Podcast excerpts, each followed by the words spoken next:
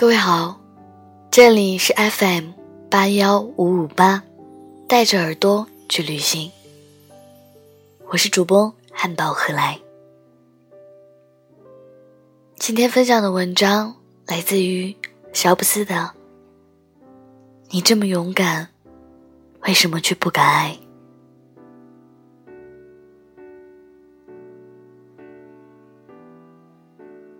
你听过许多爱一个人应该勇敢说出口的道理，但不知道你有没有听过，在那些注定两难的抉择里，勇敢选择去爱的故事。我和贤在在一起快要四年了，出去和朋友见面约会，有人问我们两个是怎么认识的，我常常笑着说，我们两个人是网恋。朋友很少有真的相信，可我和咸菜确确实实是网恋。严格说起来，还是因为文字而开始的。我喜欢那些他在网络里写的东西，并且至今仍然记得我看过他的第一条微博。他在那里写：“别拉我，也别扶我。什么时候我自己站起来。”你再来抱我。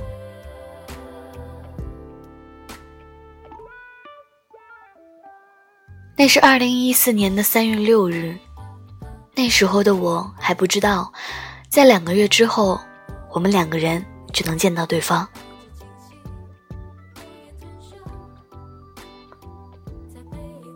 我们曾经有过互相把对方写的文字全部都看一遍，但彼此却一句话。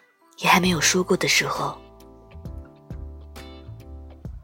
如果评价说，在那段时间里谁足够勇敢的话，那肯定不是我，因为习惯了压抑自己内心真实的情感，所以即使很喜欢，心里也会恐惧。假如自己不被喜欢怎么办？假如即使喜欢了，可是没有以后，又该怎么办？不过还好，咸菜选择了勇敢。从私信里第一次出现他的头像开始，从他问我在干嘛开始，从他在夜里加班的时候会给我拍下大厦外面的景色开始。那年的五月，咸菜说：“我们在六月放儿童假期的时候一起出去玩吧。”不过只有三天的假期，去哪里才好呢？商量了半天，最后决定去北戴河。理由，离我们两个都很近。当然还有更重要的，便宜。于是就有了在北戴河车站，我给咸菜剥鸡蛋的故事。而正式开始恋爱，就是。从那个时候开始的。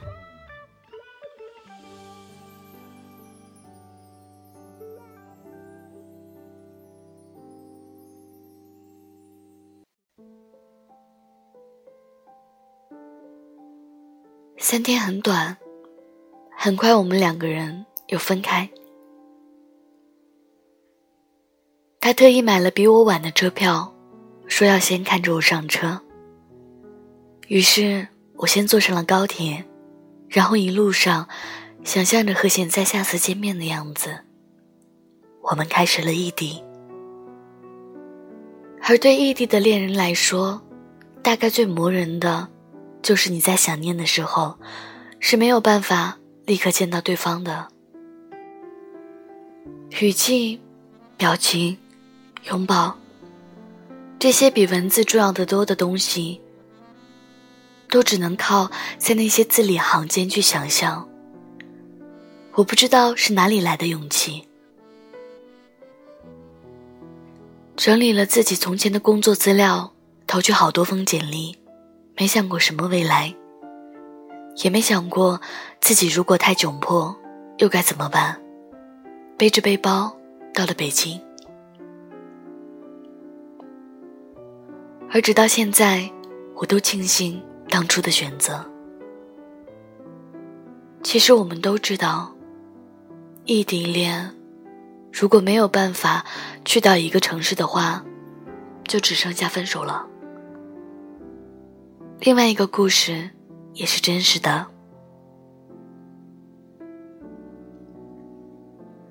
这次的主角是那个叫阿平的女孩。那年高中毕业，他喜欢的人忽然到国外去读大学，然后又顺利读上了硕士。八年，在这八年的时间里，阿平一直都没有放弃等待。我不知道等一个人八年到底需要多大的勇气，但一定也会经历许许多多怀疑两个人是否还能走下去，觉得是否换一个人喜欢就不会那么辛苦的时刻。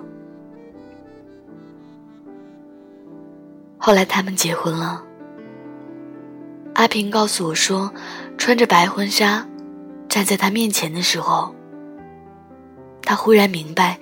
原来幸福的定义，就是经历悲伤、痛苦，然后选择坚持不放弃的结果。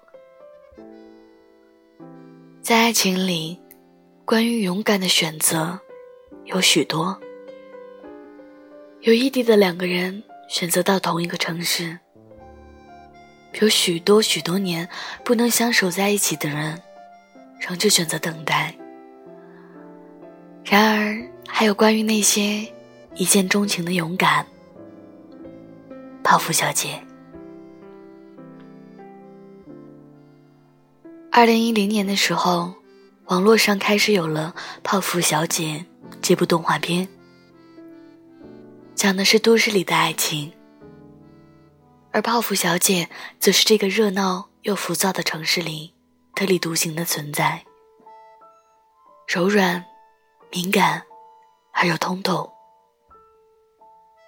现在，这部从播出开始风靡六年、点击量突破十亿的动画片有了电影版。电影里的泡芙小姐，依旧是那个保持真我、忠于内心的女孩，又带着张歆艺素有的率性与灵气。泡芙小姐。是个在父母宠溺下长大的女孩，留学回来的她，在闺蜜的 party 上邂逅了勤工俭学的大学生顾尚。原本不属于同一个世界的两个人，想要开始拥抱的时候，似乎也就注定了一路坎坷。朴树给电影《泡芙小姐》唱了一首主题曲。好好的，他在歌词里唱着：“我将自己摊开，倾听他的一切。